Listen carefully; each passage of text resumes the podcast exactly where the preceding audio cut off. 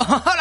Buenos días, bienvenidos a la parte 4 del videoblog de Egipto. Estábamos de camino para ver el barrio Coptos al cristiano, pero en el trayecto pudimos ver algo que nos chocó bastante, y es que cuando se acercaban las 6 de la tarde, se acababa el ayuno para, para los, todos los musulmanes del Ramadán. Y en la calle, que flipas, había gente que regalaba comida y bebida a todo el mundo que pasase en coche, ahí en mitad de la carretera, o sea, es que muchas veces estaban a punto de atropellar. Y ya nos dijo que es una costumbre en todos los países musulmanes y que muchos chavales se gastan su propio dinero para poder hacer estos regalos y que así la peña pueda romper el ayuno. Uh, pues esto me pareció algo bastante heavy, ¿eh? La verdad es que no me imagino que en España la gente saliese en masa a la calle a regalar cosas, ¿eh? A mí me mola mucho. Esto el lecherismo ilustrado lo tiene que instalar. Y al rato sí que sí, llegamos al barrio de los cristianos, ¿eh? También llamado Ciudad Basura. Porque lo que veis a los lados, sí, es basura.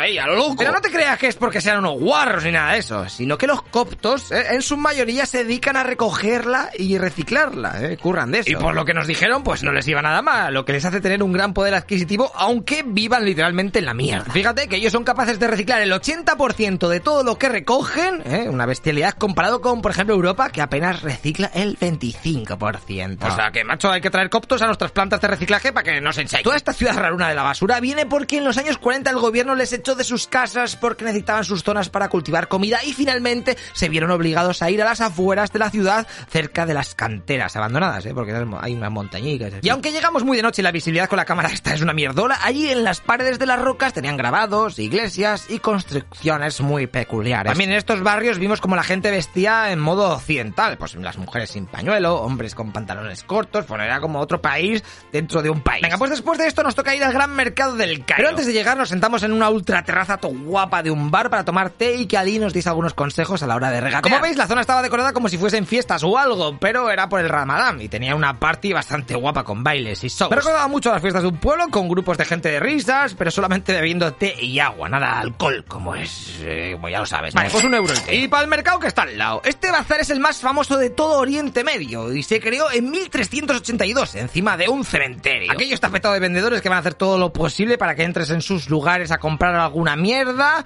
eh, tipo papiros, perfumes, esencias, figuritas o lo que se te ocurra, vamos. Nosotros entramos en un par de tiendas de antigüedades que directamente parecían almacenes de cachivaches. Y recuerda, por favor, eh, que siempre tienes que regatear. Lo normal es que por lo menos eh, la mitad del precio original del que te digan, de primera. Si eres español y ya has estado por ahí, seguramente te hayan llevado a la tienda de Jordi, eh, que es la más típica y que está en un segundo piso de un sitio bastante lúgubre y mal rollo. Pero a decir verdad, la seguridad era bastante tocha, ¿eh? Había policías por todos lados y eso que íbamos acojonados ahí con los bolsos y las riñoneras a buen recaudo. Pero aunque sin más, ¿eh? También había conciertos, gente cantando en alguna de las plazas, para que está petado de peña. Y después de comprar alguna estatuilla, colgante, anillo, cualquier mierda que se nos haya antojado, pues nos volvemos para el hotel. El conductor que nos llevó era un junkie de los coches y el trayecto de vuelta, bueno, aquello pareció el Need Una cosa curiosa es que muchos egipcios por la noche no llevan las luces dadas del coche porque se creen que gasta. Y eso es un peligro bastante heavy porque también te suelen pasar peatones por lugares aleatorios, ¿eh? que si a eso le sumamos la nula iluminación, pues es un combo perfecto de accidentes. Pero nosotros no vimos ninguno. Siempre pasando a milímetros de los demás vehículos, apurando hasta el último hueco. Ah, y si cruzas una carretera andando por allí, no tienes que pararte, ¿eh? Los coches ya calculan para no atropellarte. O sea que dicen, vale, cuando llegue yo estará por aquí.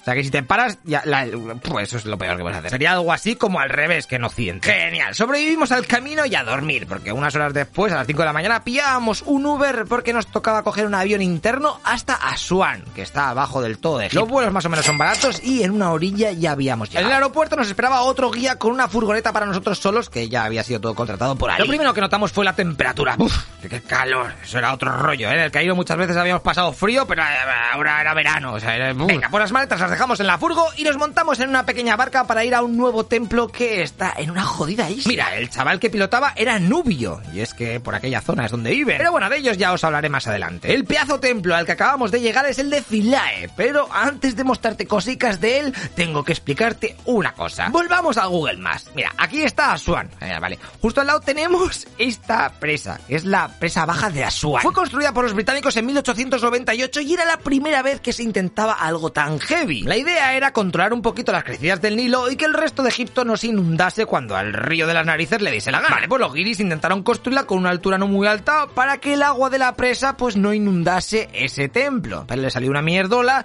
y con los años pues fueron haciendo el dique más alto, más alto, más alto, más alto. ¡Pum! ¡Resultado!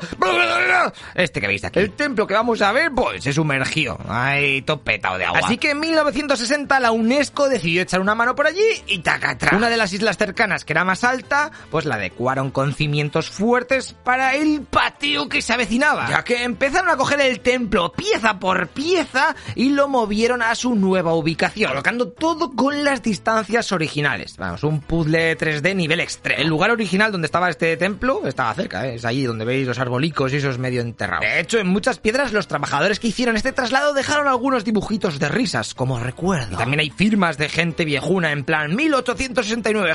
Ah, y hay otra presa un poquito más arriba de la que te acabo de contar, ¿vale? Que es la realmente bestia. Ahí ya dijeron, vamos a hacer una bien. Coño, vamos a gastar aquí el dinero. Que es la gran presa de Asuan, pero de ella te tengo que tener, bueno, te voy a hablar fijo, pero cuando veamos a Bell, ¿vale? Porque ahí ya tengo que estar, esto está en mi mente todo perfecto. Y chachán, ahora sí que sí, os presento el templo de Philae construido por el 370 antes de Cristo. Aquí, además del dedo de Patri, os tengo que enseñar algunas cosas guapas. Como por ejemplo, textos que los franceses hicieron cuando llegaron por ahí, en plan graffiti moderno, ¿eh? pero, pero bien. Como veis, las juntas entre las piedras después del traslado ese que te contaba, pues a veces no les quedaron ahí muy, muy sutiles, que digamos. El sitio es una pasada con varias salas interiores y fíjate en esto, ¿eh? que está en esta columna. Oh, madre mía, si es una cruz. Cabal, los faraones ya predijeron lo de Jesucristo. No, no, no, no, no, que va. Sino que cuando llegaron los cristianos, convirtieron aquel lugar en una especie de iglesia, ¿eh? Y lo tunearon a su gusto. Mira, aquí es donde daban misa y en el agujero ese pues metían el cal. Lo que hicieron los cristianos más heavy y que te enseñaré mejor en otros templos es esto. ¿Vale? Mira, ¿veis las figuritas esas que están ahí topicadas, ahí con un pico ahí, llama la hostia por la zona del pecho y la cara? Pues eso es porque los fans de Jesucristo eh, se dedicaron a reventar todas las figuras que pudieron porque aquello eran dioses paganos eh, y eso no molaba. Y venga, visto toda esta isla, nos vamos de nuevo a Swan, que nos toca dejar las cosas en el crucero, que todavía no lo hemos Que la idea es pasar tres noches en el barco en dirección al Luxor eh, mientras viajamos y de ahí luego pillar un coche hacia Hurgada para estar un poquito de relax y bucear. Y por último, la sorpresa final a la que van poquísimos guiris, Pero antes de llegar al crucero, el guía nos hizo tres paradas para comprar cosas en lugares que obviamente pues él se llevaba comisión. ¡Oh, mamá!